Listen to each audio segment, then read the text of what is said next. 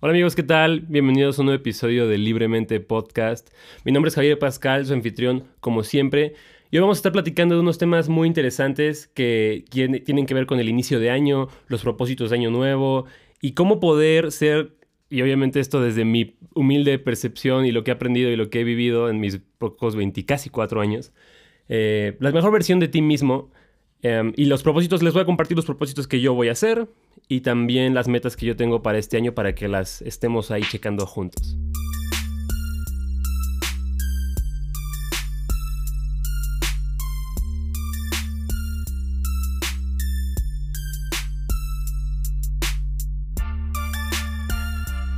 Bueno, ¿y qué es un... O sea, algo que sucede mucho cada que empieza un año nuevo es como que llega esta ansia y esta motivación también de querer proponernos cosas, de querer hacer nuevos proyectos, de querer eh, promover o de querer iniciar etapas en nuestra vida, cerrar ciclos, lo que quieran ustedes llamarle. Y la realidad es que es algo muy común porque pues en este mundo occidental en el que vivimos, creo que el inicio del año es algo muy importante, tanto porque son las fiestas cristianas que sí vienen de este, Navidad y hay un buen también de celebraciones judías, está el Hanukkah.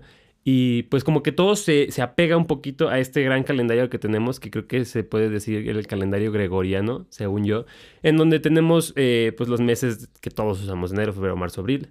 Pero también eh, si ustedes están prestando un poquito de atención, se darán cuenta de que no siempre Año Nuevo es el primero de enero. La cultura china y el país de China celebra Año Nuevo en otro momento completamente del año y es algo muy chistoso porque de repente pues tú te das cuenta de que, aparte los años nuevos en China, si saben ustedes, son asociados con un animal cada año diferente. Este, el año pasado creo que fue el año del conejo eh, o del tigre, una cosa así. Em, ustedes me corregirán o ustedes sabrán si, si, estoy diciendo locuras. Pero es algo relativamente eh, similar, ¿no? O sea, agarran un animal y le asignan este, este año y el año nuevo es en otro momento diferente y la mitad del mundo, casi, porque son 3 mil millones de personas, celebran año nuevo en otro día completamente. Para nosotros es un martes y ellos están así empedando y lo que quieran.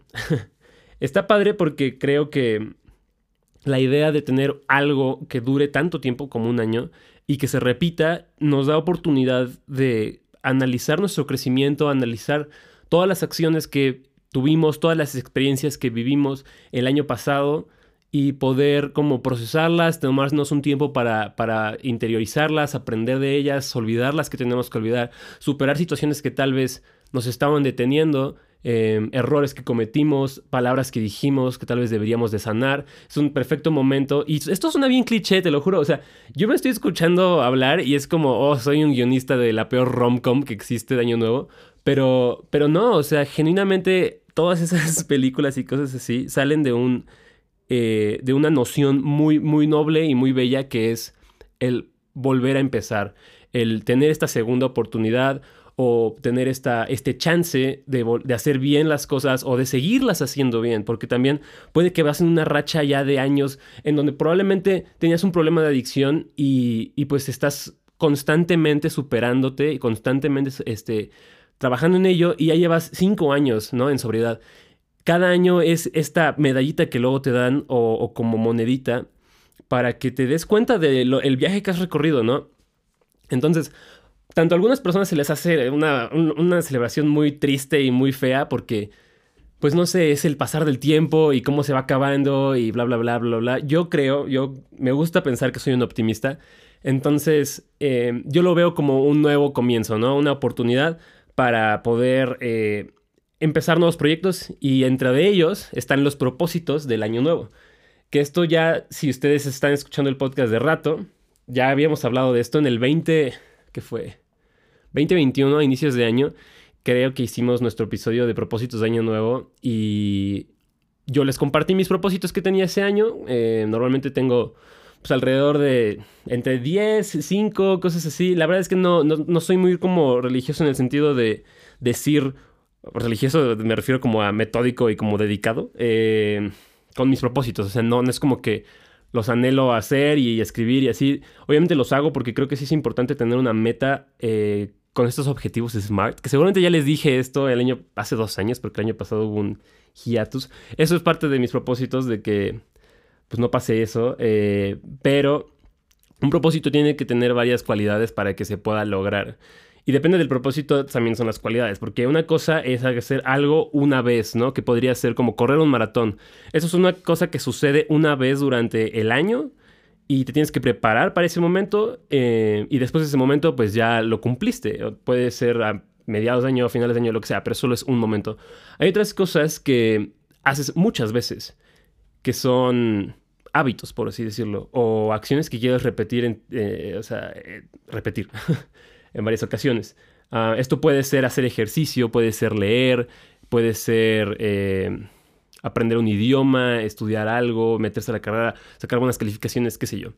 Y hay cosas que también puedes hacer del otro lado del, del, esquema, que son detener. Puedes detener una cosa una vez, que en este caso podría ser dejar de ir a esta, no sé, o dejar de tener esta relación que me está afectando negativamente. Eso es una cosa que solo sucede una vez, porque cortas esta relación, hopefully, obviamente, porque yo conozco y he visto gente y he, escuchado historias trágicas donde pues una relación, independientemente de qué tipo sea, puede ser amistad, puede ser amorosa, puede ser hasta familia, eh, esos casos son muy fuertes, pero deshacerse de relaciones tóxicas, de relaciones que no te benefician, es algo que a veces puede ser difícil, pero en el escenario ideal es solo una ocasión, en la cual cortas este lazo como que dañino para ti y ya, te liberas de eso.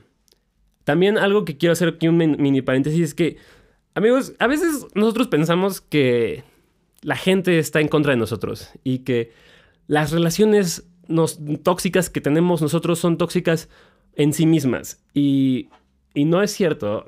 Creo que es, vale la pena cuando vas a empezarte a preguntar si esta persona o si esta situación o si este lo que sea me está haciendo daño o quiero eliminarlo de mi vida. Hay veces que es muy fácil eh, cortar lazos. Y obviamente esto lo digo con toda la sensibilidad del mundo. Hay casos en los que sí es muy necesario hacerlo. Pero hay veces en los que quieres cortar lazos que tal vez tú crees que es 100% dañino para ti cuando tú eres la persona que también está haciendo daño.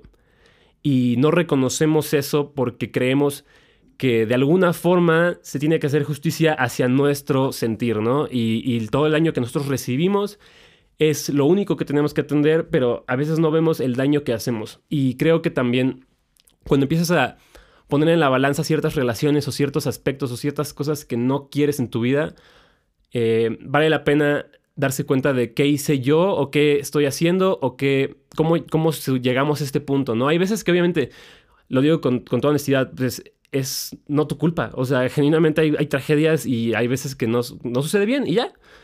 Pero también hay veces que se puede arreglar, hay veces que se puede pedir perdón y hay veces que eh, puedes perdonar. Entonces creo que también es un buen momento, no solo como para cerrar ciclos y ya mandar al chingada a gente, sino también como para reconciliar amistades, reconciliar eh, relaciones, reconciliarte con familia. No saben la cantidad de problemas que he escuchado tener gente con su familia por cosas que fueron hace años o meses o algo que empezó muy pequeño y empezó a crecer y crecer y crecer y ya no se han hablado en dos años y son personas que son hermanos, hermanas, es, tu tía, o sea, cosas así que, pues, yo soy una persona que es muy de familia, eh, no sé si eso es un adoctrinamiento o no, pero para mí, a mí me gusta mucho eh, las, reuniones y, estar en Año Nuevo y estar en Navidad con mi familia. Entonces, ay, perdón, disculpa, este, creo que es muy importante considerar que a veces también tenemos que poner de nuestra parte y no solo tenemos que hacer lo que nos convenga y lo que nos haga más cómodos. Hot take, I know, pero bueno, este... Ya no, no me sé en qué estaba, pero me desvié bastante. Ah, sí, este, bueno, y otra cosa, ah, estamos hablando de los, de las, estas categorías, ¿no? Hay unas cosas que tú haces una vez, que es un maratón, hay cosas que haces varias veces, que son los hábitos, hay cosas que detienes una vez, que puede ser, justo también podría ser algo como eh, eliminar esta adicción, ¿no?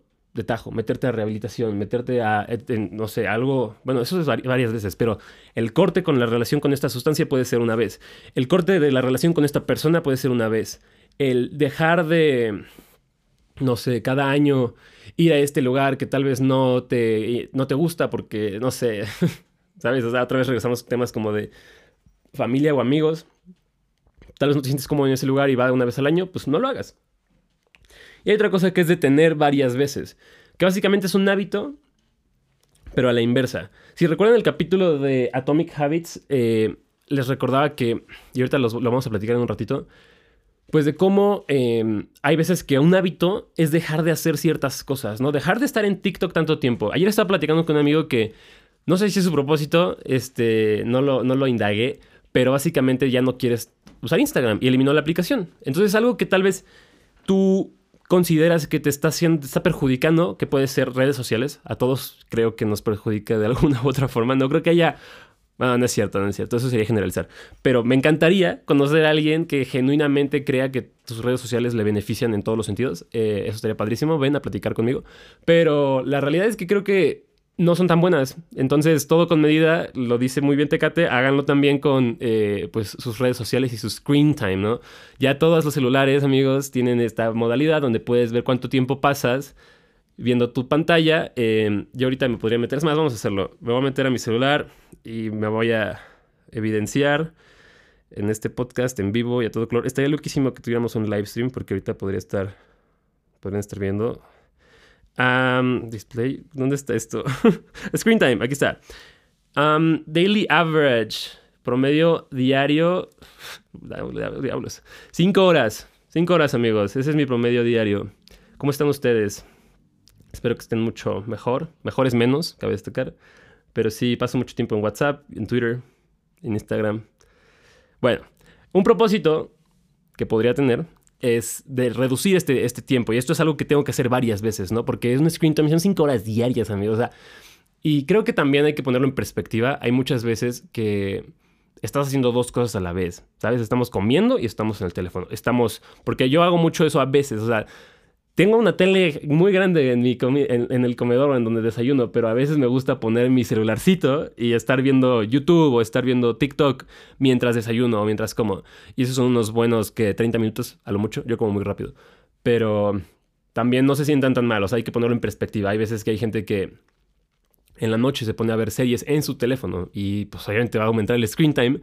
Pero pues yo diría que ver series está cool. O sea, tampoco es como que haga algo. Si lo estás viendo series a las 2 de la mañana o ya llevas 8 horas haciéndolo, tal vez no. O sea, también chécate.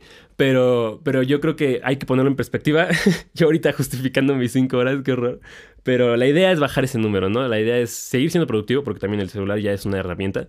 Pero eh, no estar tal vez en ciertas aplicaciones, redes sociales que te, que te perjudiquen a largo plazo, en el sentido de que te quiten tiempo en el que podrías estar invirtiendo en otra cosa.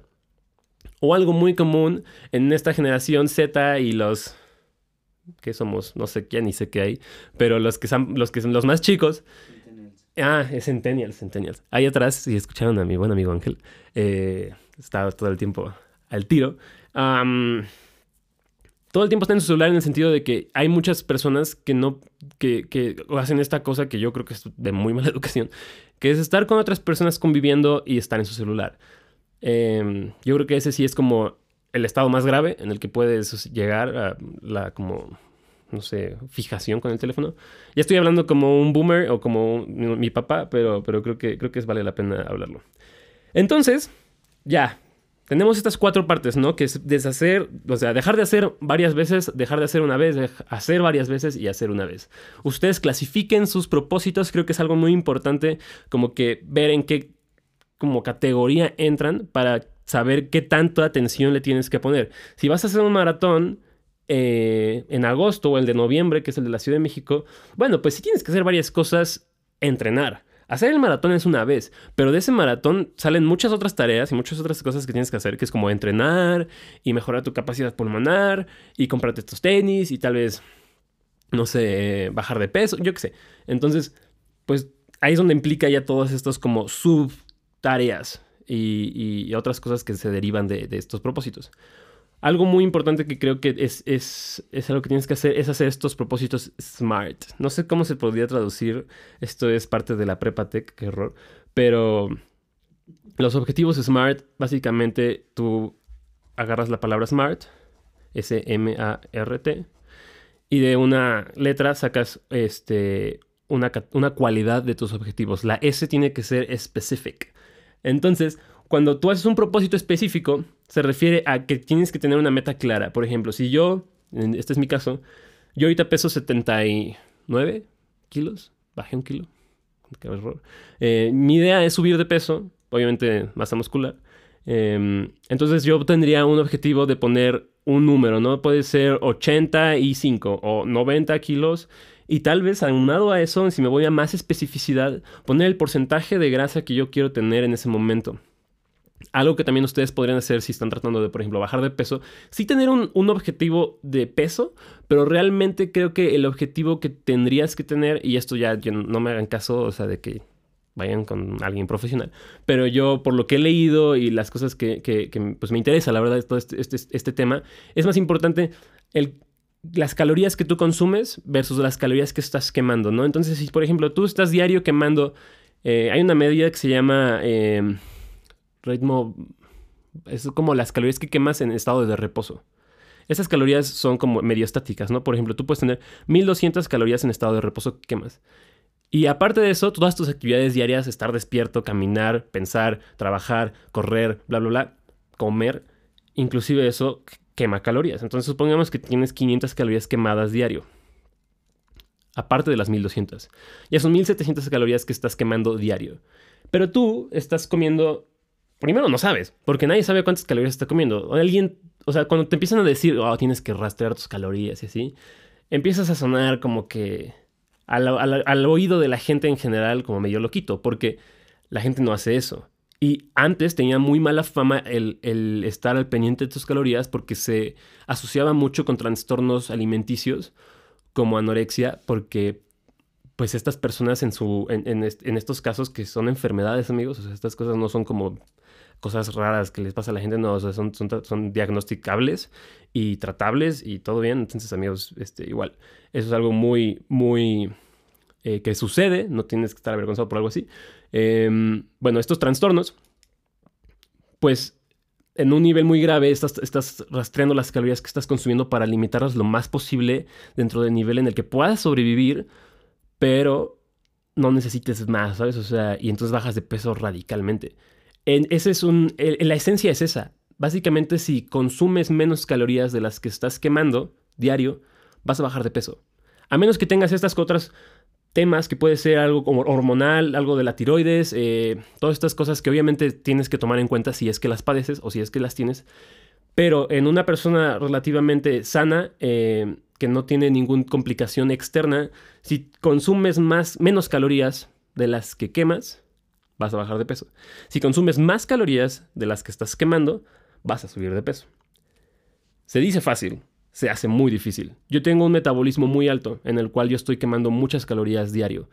Entonces, mi dieta idealmente tiene que ser por ahí de 3000 calorías, que es muchísimo. O sea, en verdad, no. O sea, no, es, no creo que sea igual de, de, difícil porque bajar de peso implica mucho aspecto de salud mental con la gente que quiere bajar de peso. Eh, y eso es mucho más difícil que nada más no. Ay, no puedo comer tanto, ¿sabes? O sea, es una muy banal. Pero sí es difícil. O sea, genuinamente todas las personas que me escuchen, que se identifiquen conmigo, que son delgaditas y que quieren subir porque X o Y razón, no es tan... O sea, la gente te va a decir que suena padrísimo y así, pero está difícil. Y de igual manera, si tienes que reducir tu consumo de calorías en 500, es algo, es un estándar como, por ejemplo, las calorías que, que, que quemas diario, ¿le sumas 500 o le bajas 500? y entonces ya ahí es donde te guías. Supongamos el ejemplo de las 1700. Si tú estás quemando diariamente 1700 calorías en todo tu día, ya haciendo ejercicio, ya todo, entonces deberías estar consumiendo 1200 si quieres bajar de peso o 2300 si quieres subir de peso de una manera lenta, paulatina, pero constante. Entonces, de ahí sale este, pues todo este propósito que es, tiene que ser smart, no específico. M, ya estamos hablando un poquito de M también, que es measurable, que es eh, que tiene que ser medible. Y, en este caso ya es donde tú estás pudiendo medir tus calorías, midiendo tu porcentaje de grasa, te, vas, te compras una de esas básculas que vienen en el Costco, que agarras y, te, mide tu grasa, lo que quieras. A en, en inglés es attainable y es como lograble, por así decirlo, o realizable. Ahí se confunde entre entre las A y la R, porque A es attainable y R es como realistic. Y se confunde, pero sí hay una diferencia. O sea, realistic es como de que es algo que es realizable, pero en el sentido de que es factible por, en el tiempo que te lo estás dando, porque la T es time sensitive. Entonces, por ejemplo, yo tengo este, este, este propósito de año nuevo para fin de año. O sea, es algo lento. Bajar de peso es algo pues, que requiere mucha disciplina. Tienes que ser constante. Y los cambios no son tan rápidos como uno le gustaría. Para los dos lados, para subir y para bajar. Entonces, todos estos métodos que tal vez te puedan decir que en 12 semanas, o bueno, 12 semanas es bastante, en 6 semanas vas a bajar 25 kilos. Bro, huye, porque eso sí no creo que sea tan sano. Pero... Eh, entonces la A y la R son como entre factible, realizable y que, y que tú lo puedas lograr. Y la T es del tiempo. Entonces ahí es donde defines una ventana de tiempo. Si quieres correr un maratón en noviembre, pues ya tienes la fecha. Entonces ya sabes cuánto tiempo queda de ahí. Ahí es donde deberías de decir como, ok, de aquí a noviembre hay 11 meses. Va, cool. Pero ahorita estoy en la peor condición de mi vida. ¿Se puede lograr? Sí, va a estar un poquito más difícil. Si fuera en marzo, pues no, amigo, o sea, eso ya no sale de lo realizable. Y no tiene nada de malo, o sea, solo es... Es mejor saber cuando un objetivo y qué tan difícil es un objetivo que hacer, tratar de hacerlo y decepcionarse por no lograrlo cuando no fue tu culpa. Cuando simplemente el objetivo estaba definido de una manera imposible. Eso pasa muy seguido. Em, otro de mis objetivos, por ejemplo, es leer al menos 12 libros, que es uno al mes. Yo creo que está bastante fácil. Podría subirlo más, pero estoy tratando de ser un poco realista y, he perdido como el hábito hasta cierto punto de leer, entonces es algo que quiero recuperar para poder leer cada vez más. 12 libros al mes, 12 libros al mes, 12 libros al año se me hace algo realista, se me hace algo lograble, es time sensitive, o sea, ya debería de leer uno.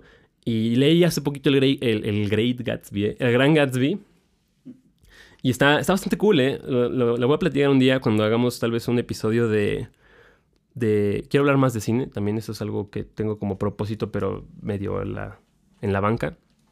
Se viene. Sí. Este, quiero hacer... Em, hablar más de cine y entre eso también me gustaría, pues en uno de estos episodios, hablar sobre adaptaciones versus eh, el material original, ¿no? Y ahí está el Gran Gatsby. Eh, spoiler alert, no me gustó la película. Pero bueno, luego hablaremos de eso. mejorar mi situación laboral es otro. Ese está súper ambiguo, lo tengo que, aterrizar. Pero es algo que ya estoy haciendo actualmente y ya les platicaré eh, cuando, cuando suceda. Ahí hay un proceso. Y ahorita voy a entrar a un tema muy importante que es de un libro que leí el año pasado a finales, que creo que me va a hacer una mejor persona y puede hacerte a ti una mejor persona, que es, y suena cliché, porque creo que sí es un cliché, se llama Los Cuatro Acuerdos de Miguel Ruiz. Y ahorita después de este corte les voy a platicar un poquito de eso. Bueno amigos, y regresamos aquí a Libremente después de pues este gran ratito en el que estuvimos platicando sobre pues, los propósitos de Año Nuevo y, cómo tal vez hacer uno em, y otras cosas, ¿no? Eh, ahí lo habrán escuchado. Yo creo que ahorita les estaba platicando que les iba a hablar sobre un libro que leí que se llama Los Cuatro Acuerdos de Miguel Ruiz, es un doctor que trae sabiduría tolteca, según él, para... dice, una guía práctica para libertad personal. Y yo creo que este libro ha sido muy choteado en el, en el, en el círculo de libros de autoayuda, de libros de crecimiento personal, pero creo que sí tiene elementos, digo, tampoco es como que he leído muchos, pero sí he leído algunos. Eh, creo que tiene elementos que sí son muy rescatables y en sí los cuatro acuerdos creo que llevados a, la idea y a la noción que tiene el doctor Miguel em, pueden ser muy transformativos para todos y es uno de mis propósitos seguirlos. En específico el primero que es ser impecable con tus palabras. Miguel Ruiz habla, habla, mucho sobre cómo las palabras pueden tener demasiado poder. Bueno, tienen, tienen demasiado poder en el sentido de que una palabra puede hacer crecer a una persona, puede destruirla, puede hacer mucho daño o puede hacer sentimientos y, generar emociones hermosas. En el sentido de que una persona que tú estimas mucho, un familiar, una pareja, un amigo, tiene mucho poder sobre ti porque tú confías en esa persona, porque tiene tu amor y tiene tu cariño. Entonces, palabras afirmativas, palabras afectivas de parte de estas personas son abrazos al alma que se aprecian, que se necesitan de vez en cuando y que también tenemos que nosotros decir.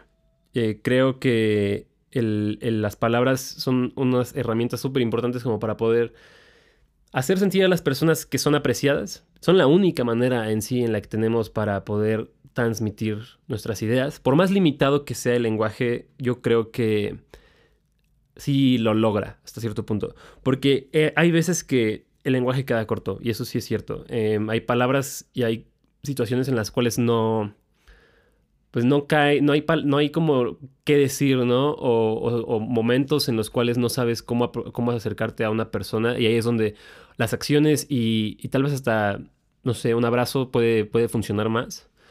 Pero, pues esta es la parte bonita, ¿no? De las palabras en la cual nosotros podemos hacer mucho bien con ellas. Podemos generar emociones, podemos hasta convencer gente, podemos cambiar de opiniones, podemos Em, dar nuestro discurso, dar nuestras ideas, compartir. Todo esto es la parte buena, pero también tenemos una parte que es muy tóxica y que puede ser hasta veneno. El doctor Miguel habla sobre cómo las palabras pueden ser veneno para otras personas cuando nosotros decimos cosas hirientes, decimos cosas que tal vez no pensamos con claridad y no dimensionamos. El otro día estaba platicando con Ángel justamente de cómo no dimensionamos nunca la magnitud de las acciones que hacemos y las consecuencias que pueden tener.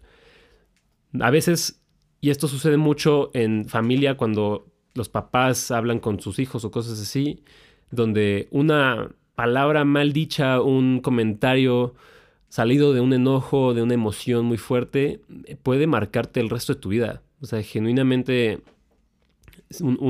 y eso es algo que me, me causa muchísimo conflicto y, me, da mucho miedo en el sentido de que, pues, yo soy una persona que en algún momento quiere una familia. Entonces, eh, el, hecho de tener que ser impecable con tus palabras es algo muy importante porque, pues, seguramente todos hemos tenido una situación en la cual alguien que queremos mucho o alguien que nosotros vemos, eh, admiramos, puede ser un papá, puede ser un maestro, puede ser tu hermano, tu hermana, puede ser quien sea. Eh, que, está en esta posición, como en este pedestal para nosotros, pues tal vez ni siquiera con la intención, o a veces sí, y eso también es horrible, dicen algo que te deja marcado el resto de tu vida, o por años, o por meses, o hasta que lo platicas en terapia. Y, son palabras que a veces no dimensionan. Y, y, lo interesante es que cuando tú tratas de como confrontar eso, con el autor de esta palabra o de estas palabras, normalmente lo minimizan en el sentido de, de que ellos no lo dan la importancia que mereció, ¿saben? O sea, porque, de nuevo, cuando nosotros hablamos lo hacemos como con una soltura muy grande y con una libertad absoluta en la cual nosotros solo decimos lo que nos viene a la mente o lo que estamos sintiendo en ese momento, pero no, nos damos cuenta de que nosotros en ese momento, bueno, las personas que están en ese momento hablando y diciendo el veneno, pues estamos fungiendo el papel de que alguien fungió en nosotros en algún momento cuando nos dijeron cosas que tal vez nos afectaron toda la vida. Porque todos hemos experimentado esto, eso sí. Yo creo que a nadie le ha pasado de que todas sus palabras dirigidas a esa persona han sido bonitas. Creo que nos han insultado, nos han dicho muchas cosas, cosas, que no son ciertas, cosas que tal vez sí son ciertas, cosas hirientes. Y pues nadie se escapa de eso. Entonces, el, darte cuenta cuando tú estás haciendo ese otro lado, el otro extremo, cuando tú estás eh, emitiendo esas palabras, es algo que en, el, en este libro dice que es crucial para poder seguir con los otros tres acuerdos. O sea, independientemente de lo que hagas, este acuerdo es el más importante de todos. Y yo es algo que me voy a tomar muy en serio porque creo que en conversaciones en WhatsApp, en conversaciones presenciales, en conversaciones como sea, a veces no, nos damos cuenta, no pensamos mucho lo que vamos a decir. Y esto va para todo, ni ya no tiene que ser especialmente como emocional o alguna plática como en la cual, una discusión, en lo que sea. O sea, creo que tenemos un lenguaje muy amplio en el cual podemos nosotros explayarnos y decir las palabras que queremos decir precisas y dar a entender las cosas que queremos dar a entender. Yo a veces me cuesta mucho trabajo esto porque yo hablo mucho, rápido también hablo a veces, y a veces no, no me detengo. Entonces, el tomar unos segundos, respirar y entonces poder platicar como con un detenimiento. Y eso es algo que se nota mucho en la gente mayor y la gente que tiene mucha como sabiduría y mucho como conocimiento y, ya tienen experiencia, gente mayor. Como que se pausan, ¿saben? Y, y se toman su tiempo en pensar las palabras que van a decir porque saben que son recursos muy importantes y son muy valiosos. Entonces dicen las cosas que quieren decir, no más y no menos. Y eso se me hace increíble. O sea, genuinamente, hasta el hecho de, como detenerme se me, hace, se me hace antinatural para mí, porque yo no me tomo esas pausas. Y eso es algo como medio alejado del acuerdo, pero yo creo que para mí va de la mano. Y el, el ser impecable es esto, de, no, o sea, no escupir veneno, porque la verdad es que a veces lo hacemos y sin darnos cuenta y no beneficia, ¿saben? O sea, el, odio y las malas emociones y todo esto no, no, crecen, nada de eso. O sea, todo eso solo se hace como una gran bola de, pues no sé, como de veneno, de toxicidad que no, que no aporta nada y a nadie. Entonces, esto va al siguiente acuerdo que les quiero platicar, que se llama, bueno, dice como no tomes nada personalmente. Y esto es muy importante también porque va de la mano con el primer acuerdo ya me voy a ir más rápido en estos porque también quiero que lo lean. O sea, genuinamente esto es una recomendación. El primer acuerdo es el que yo tengo como en mi. en mis propósitos. Pero los otros tres son muy importantes y son cosas que quiero hacer eh, también.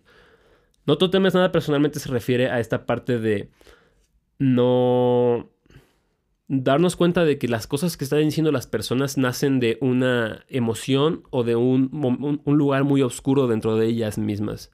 Entonces, cuando una persona te está insultando en la calle que no te conoce, no hay manera de que esa persona sepa realmente quién eres, ¿no? No hay manera de que esa persona sepa que, eh, pues no sé, eres un tonto cuando estás en el volante o, o, eres un pendejo porque quién sabe qué. O sea, no hay manera de que eso suceda. Entonces, el hecho de que no te lo tomes personal es como este, este, este muro y este como eh, protección donde se te resbalan las cosas porque tú te conoces y porque tú sabes que las otras personas cuando dicen cosas que son hirientes vienen de un lugar oscuro dentro de ellas y es más te compadeces de esas personas porque sabes que esas personas están pasando por algo malo, o sea, no es natural, no es no es no es lo que lo normal que una persona sea tóxica, ¿saben? O sea, no es lo normal que una persona sea grosera y sea ruda y sea, ¿saben? O se te haga sentir mal.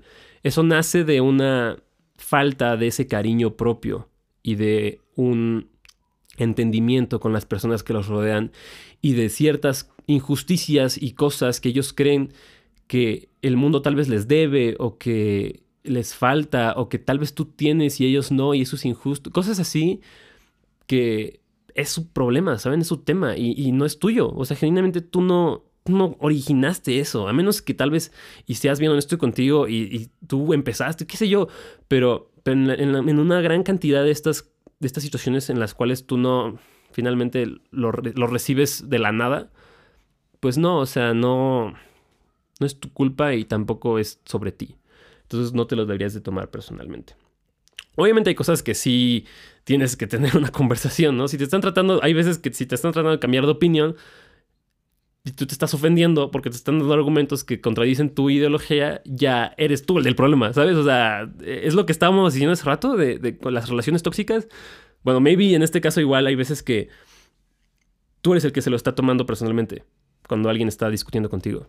Y entonces esto atenta contra tus creencias y tu sistema de, de pensamiento y entonces tú te ofendes. Pero eso es porque tú lo estás haciendo de esa forma. Cuando alguien tal vez te está diciendo muy tranquilamente que, yo qué sé, esto no es así. ¿Sabes? O sea, no sé. Piensen en cuando hablan con una persona muy adoctrinada en ciertas cosas y están tratando de convencerlas, como con un pro vida. Y están tratando de decirle, como, no, fíjate que esto y esto y esto y esto. Si tú estás entablando una conversación racional y esta persona no, te vas a dar cuenta inmediatamente en el momento en el que esta persona empiece a hablar de la emoción y de un lugar de sentimiento y de un lugar de, de, dogmas y de, y de eh, como intransigencia y, y así. Entonces ahí es donde te vas a dar cuenta que eso es suyo. Y hasta se ve, ¿sabes? como que, como Doctor Strange, cuando se sale de su cuerpo y empieza a ver como todo el mundo acá espiritual, eh, es algo así, porque te das cuenta, empiezas a reconocer a la gente de otra forma, en el sentido de que empiezas a reconocerlos a través de lo que están diciendo, y es una ventana eso a lo que están sintiendo en ese momento, y, y entonces cuando tú te reconoces a ti mismo en este mundo y sabes lo que, sabe, lo que sientes y lo que estás sintiendo, entonces tú puedes discernir si eres tú el que está empezando a generar este torbellino como en su ser de emociones, porque eso también no es, es inevitable, ¿sabes? No sé, si alguien de repente te confronta y te empieza a decir cosas que tal vez no te gustan, vas a empezar a sentir feo. Pero ese trabajo es el que tienes que hacer como para reconocerlo y deshacer ese nudo y, y poder seguir con esta conversación o lo que sea.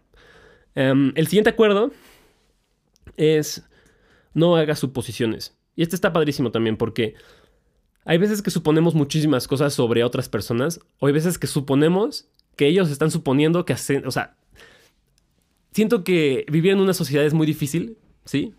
Y hay veces que vivir en una relación también es muy difícil y suponer que la gente sabe lo que quieres es muy difícil porque no es real. La gente no es clarividente, la gente no va a andar diciendo por ahí, sabiendo qué, es lo que quieres que te regale tu novia de cumpleaños y cuando recibes algo que no, pues no, la gente no sabe que te encanta que cuando ven una película en el cine te abracen. Si no lo haces, si no lo dices, y te enojas porque no lo sucede, ¿sabes? O sea, eh, pues no hay forma. Entonces, el no hacer suposiciones va para todo. Para suponer lo que la otra persona está sintiendo, para suponer de dónde están saliendo las cosas. Y esto va muy de la mano con lo de no te tomes nada personalmente. Si alguien te está diciendo cosas que tú crees que vienen de un sentimiento, supongamos que alguien te está diciendo algo como, no, pues es que me gustaría que platiques, o sea, tu novia, ¿no? Tu novio. Me gustaría que platicáramos más en persona y no tanto por WhatsApp. Algo muy válido en, mi, en lo personal. Eh, porque pues WhatsApp está quitándome mucho tiempo, bla, bla, bla, y, ya voy a cerrar mi WhatsApp y mi Instagram, mi Facebook y mi Twitter y, y punto. Ok, va, chido. ¿Tú podrías decir eso? ¿O podrías asumir que ya no te quiere? ¿saben? Y podrías asumir que no quiere hablar contigo. Y podrías asumir que está con alguien más. Y podrías asumir que te va a cortar mañana. Entonces, e, y, no, no, o sea, se está riendo Ángel porque es cierto, ¿saben? Porque eso sucede.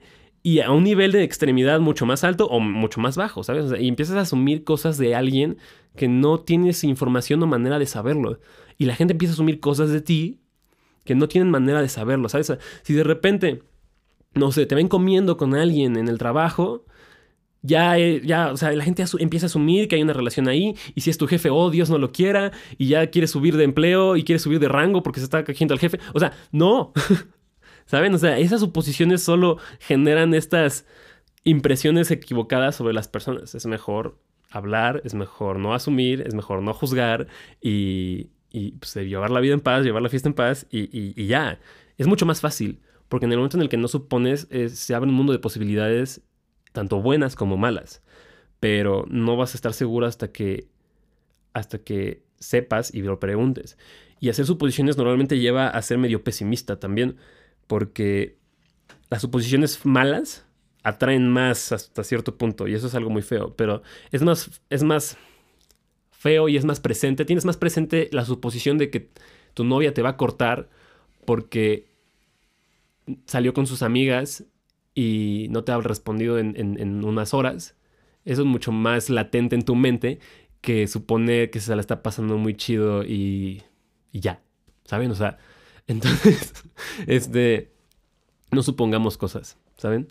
El otro, el último, ya para ir cerrando este episodio, que también creo que nos estamos extendiendo bastante, está chido. Eh, bueno, quién sabe, ¿eh? también traje Atomic Habits, pero tal vez sea para otro episodio. Es el, el, último es hacer siempre tu máximo. Y eso está, está muy padre porque es como un englobar a estos otros tres acuerdos en este cuarto.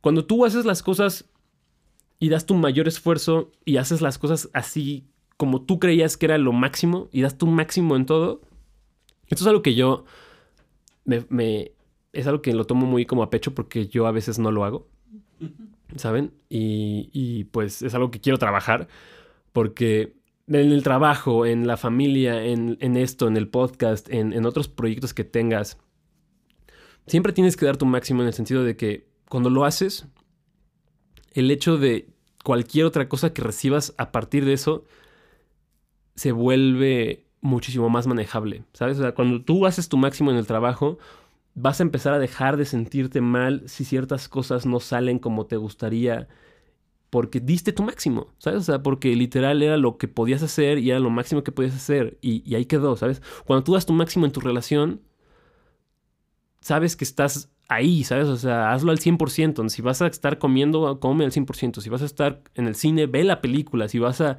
ir a un concierto, pues está ahí, ¿sabes? O sea, eso te permite tener experiencias completas como se deberían de tener, estar en el presente. Cuando haces tu máximo, te, te enfocas en el presente, porque mucha gente va por la vida pensando en el futuro, ¿no? ¿En qué voy a pasar en un mes? Y, y, no, y, la siguiente semana, y las cuentas, y cosas así. Ok, sí, va, va, va. Está importante, anótalo y ya en la noche, cuando, todos los días o a la semana, lo vas checando y ahí lo recuerdas, anótalo y, ahí, y que salga de tu mente, así como Dumbledore lo hacía con su, Con, su varita y sacaba un recuerdo. Ah, todas esas preocupaciones de un futuro, de un pasado, las anotas y ya, ahí se quedan. Las puedes ir a visitar cuando quieras, finalmente la tinta no se borra. Eh, pero estás en el momento, estás en el trabajo haciendo tu máximo, estás en tu relación haciendo tu máximo, estás en cualquier cosa haciendo tu máximo y entonces todas estas otras suposiciones, estas Em, cosas que tú podrías asumir diciendo como, no, pues si, hubiera hecho esto diferente, o si me hubiera echado más ganas en esto, tal vez seguiría en este trabajo, seguiría en esta relación, o pudo haber salido diferente si tan solo hubiera, ¿sabes? Eso no, no sucede. Y es algo muy difícil de hacer, porque también, o sea, todas estas cosas, pues es un libro. Leer es padrísimo, pero hacerlo es difícil vivir en ese, en, ese, en ese estilo de vida es complicado y es algo que tienes que visitar y visitar de nuevo y tratarlo y volverlo a intentar. Pero en, la medida en la que lo hagas en tu máxima capacidad, pues ¿qué más quieres? ¿Sabes? O sea, si estás intentándolo en tu máxima, seguir estos cuatro acuerdos es lo mejor que puedes hacer, es lo máximo que puedes hacer. Puedes estar consciente, tranquilo y contento de que estás en el progreso que vas porque estás haciendo lo máximo que puedes hacer. Si estás en el gimnasio y estás dando tu máximo todo el tiempo, entonces sabes que hiciste lo que podías hacer y ahí quedó. No hay un espacio ahí de, oh, debí de haber hecho más, debí de haber hecho menos, debí de haber, ¿sabes? O sea, sales del gimnasio hasta diciendo como huevo, ¿sabes? la rompí ahorita, estuvo increíble. Y eso pasa en cualquier parte. O sea, si vas a un examen y estudiaste y hiciste tu máximo para poder salir bien, cuando haces ese examen y sales, no sales pensando como, oh, me fue horrible, no, o sea, lo hiciste, diste tu máximo y lo que salga de ahí es lo que tu máximo representa. Y puedes trabajar en eso igual dando tu máximo. Entonces, es un feedback loop muy positivo en el cual puedes ir mejorando como persona y haciendo tu máximo en estos tres acuerdos primeros. Si das tu máximo con tus palabras, sabes que obviamente se te van a escapar algunas, se te van a ir situaciones en las cuales te dejas llevar, porque somos seres racionales, pero también somos seres emocionales que tenemos arrebatos. Pero si constantemente estás tratando de ser la mejor versión de ti mismo, entonces vas a ser la mejor versión de ti mismo, ¿sabes? Cuando estés, este, esto de fake it till you make it, de como eh, fíngelo hasta que lo logras, te vuelves esa persona, ¿sabes? O sea, si yo estoy pretendiendo ser el mejor eh, programador de Python que hay en México, entonces voy a hacer mi máximo para lograrlo y eventualmente puede que lo sea.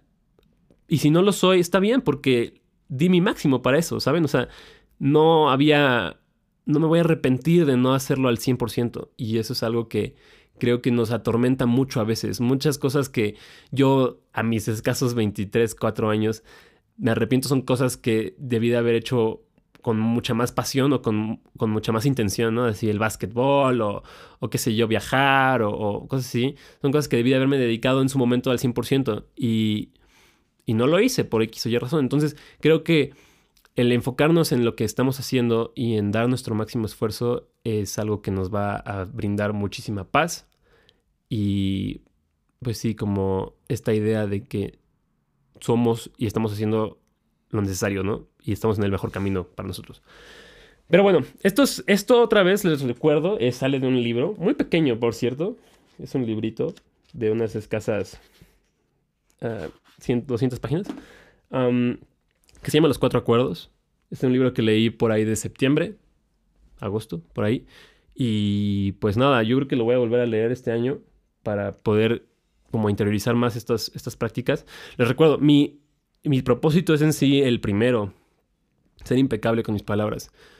Creo que después de septiembre lo he implementado y ya lo más o menos hacía porque creo que sí el lenguaje es algo muy importante y me gusta mucho hablar bien, me gusta mucho expresarme con las palabras que quiero expresarme y ser medido y no escuchar y debo hablar, son todas estas cosas. O sea, creo que es muy importante eso, pero es algo que yo lo voy a tener muy presente. Ustedes no sé qué, les parezca, pero creo que pues ya hoy vimos como un poquito sobre cómo hacer unos propósitos para este bello 2023, muy cabrón, como diría Bad Bunny, que está cancelado, por cierto, no le hablen. es broma, Bad Bunny, yo te quiero mucho. Em, pero... ¿Pero qué? Ah, sí, pero pues bueno, estos son como cuatro acuerdos que puedes ustedes implementar. Les recomiendo que lean el libro y les recomiendo también que pues hagan su lista, ¿saben? De 10, 5, 12 acuerdos, uno por mes, digo, acuerdos, propósitos, en los cuales ustedes se dediquen a ser los smart y, y pues puedan ahí como anotar sus cositas y lo que quieran. Compártenmelo, muy cool. Luego hablaremos, yo creo, revisitaremos Atomic Habits. Que recuerden, si hay, recuérdenlo, hay un episodio ahí guardado en el podcast que se llama hábitos atómicos o Atomic Habits. O es una literal como reseña del libro. Y les enseño cómo, obviamente yo no, James Clear, el autor, como James Clear eh, nos enseña a hacer hábitos duraderos, hábitos sanos, como dejar de hacer cosas, porque también recordemos que están estas cosas que puedes dejar de hacer una vez o muchas veces. Y a partir de ello, pues tener un mejor estilo de vida, ¿sabes? O sea, lo que tú quieras. También sepan que próximamente esto ya son como avisos parroquiales quiero hacer un podcast como más de, películas. Tenemos un proyecto muy interesante ahorita que va a salir y no quiero decir nada más, pero va a estar muy cool. Y también he escuchado muchos podcasts como de salud y como de eh, mejora personal, pero en el sentido de tu cuerpo, tu mente y tus hábitos y comportamientos del podcast maravilloso Huberman Lab. Es un podcast en inglés de Andrew Huberman, que es un, un, un profesor doctoral en Stanford de neurociencias, me parece. Y está brutal ese vato. Entonces, les recomiendo que escuchen el podcast, pero si no, yo voy a agarrar cositas que me gusten de esos podcasts, obviamente los voy a referenciar bien, y se los voy a traer en este bello idioma español, que casi no hay material en este mundo. Entonces, este, pues sí, también voy a platicar de eso en un futuro. Muchas gracias por escuchar otra vez libremente. Recuerden que mi nombre es Javier Pascal. Eh, suscríbanse al al, podcast en Spotify. Em, compártanlo. En Instagram también tenemos Instagram. Tenemos, ¿qué más tenemos? Tenemos Twitter. Em, vamos a ir como recuperando la atracción de este problema, de este problema, este, iba a decir de este pedo, pero no quería decirlo. Este, vamos a ir recuperando la atracción de este asunto, de esta iniciativa. Y pues nada, o sea, la realidad es que este podcast está muy padre eh, y nos estamos divirtiendo. Entonces, espero que se diviertan conmigo. Muchas gracias por escuchar y nos vemos en la que sigue.